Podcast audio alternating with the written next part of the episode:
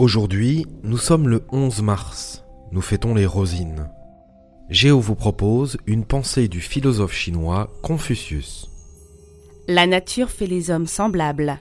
La vie les rend différents.